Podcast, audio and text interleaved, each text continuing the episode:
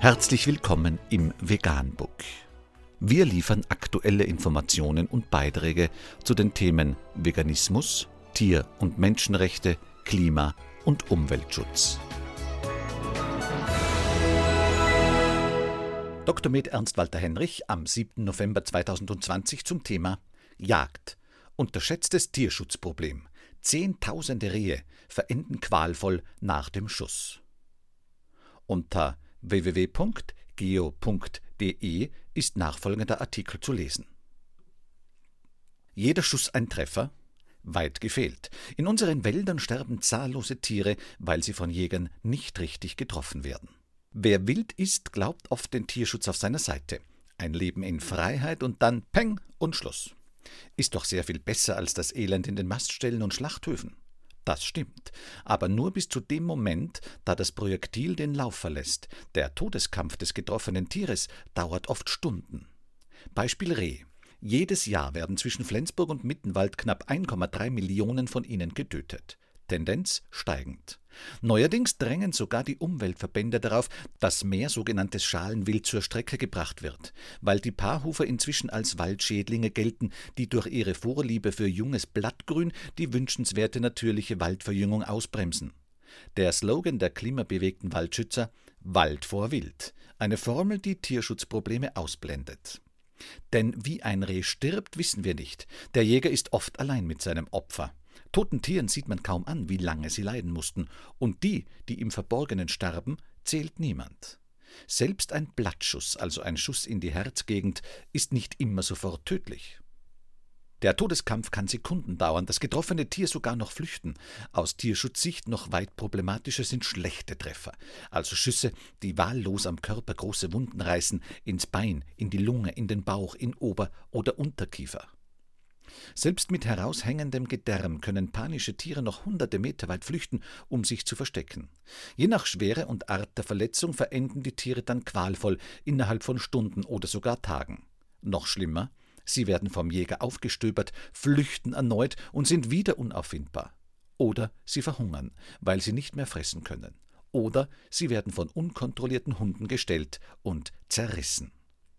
Weitgerecht ist das nicht und tierschutzkonform schon gar nicht.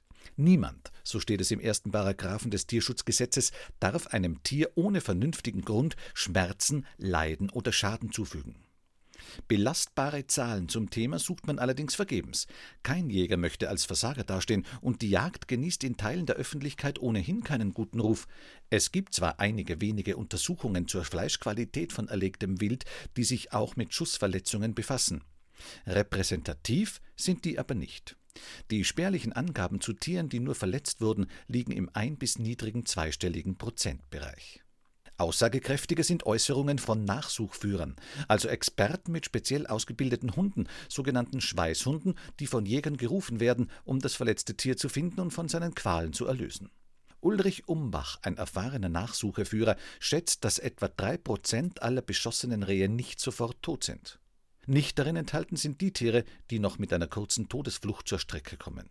Das klingt nicht nach viel, doch drei Prozent von 1,3 Millionen sind immerhin 39.000 Tiere, die jedes Jahr qualvoll verenden. Hinzu kommt, nicht jeder Jäger, der nicht richtig getroffen hat, verständigt einen Nachsucheführer, und nicht jede Nachsuche ist erfolgreich. Auch dazu gibt es naturgemäß keine belastbaren Zahlen. Die gibt es nur von den offiziell erfassten Tieren. Rehe werden demnach zwar am häufigsten getötet, doch die komplette Jagdstrecke beläuft sich jedes Jahr auf über 4 Millionen Lebewesen. Neben Rehen auch knapp 600.000 Wildschweine, mehr als 420.000 Füchse, über 190.000 Hasen und über 166.000 Waschbären. Fasst man die 24 Tierarten zusammen, die der Deutsche Jagdverband für die Jagdsaison 2018 und 19 auflistet, ergibt sich rechnerisch alle acht Sekunden stirbt irgendwo in Deutschland ein Tier durch ein Projektil, mal schneller, mal langsamer. Dürfen wir Tiere töten? Und wenn ja, mit welcher Begründung? Was ist für den Wald das Beste? Welche Jagdstrategien sind für Wild und Wald am schonendsten? All diese Fragen können und müssen in der Gesellschaft diskutiert werden, aber die unnötige Quälerei im Unterholz muss sofort beendet werden. Töten ist keine Freizeitbeschäftigung, und dass ein Jäger heute seine Treffsicherheit nicht regelmäßig unter Beweis stellen muss, ist ein Skandal. Seit langem fordert darum nicht nur der Deutsche Tierschutzbund einen jährlichen Leistungstest als Zugangsvoraussetzung zu Jagden. Nützen könnte das nicht zuletzt den Jägern selbst. Ein Kollege von Ulrich Umbach, der Nachsucheführer Bernd Krever, schrieb in seinem Buch über Hirsche, Hunde und Nachsuchen, wenn es den Tierschützern gelänge, einen vielbeschäftigten Schweißhundeführer umzukrempeln, wären wir einen Tag später die Jagd endgültig los. Es muss sich vieles im Tun und Lassen der Jägerei ändern, wollen wir vor der immer kritischer werdenden Bevölkerung bestehen und von ihr das Mandat für den Fortbestand unserer Jagd bekommen. An diesem Befund hat sich auch zwei Jahrzehnte später nichts geändert. Wer derart kapitale Tierschutzprobleme erzeugt, braucht sich über mangelnde Akzeptanz in der Bevölkerung nicht zu wundern. Mehr dazu unter www.geo.de. Vegan, die gesündeste Ernährung und ihre Auswirkungen auf Klima und Umwelt, Tier- und Menschenrechte.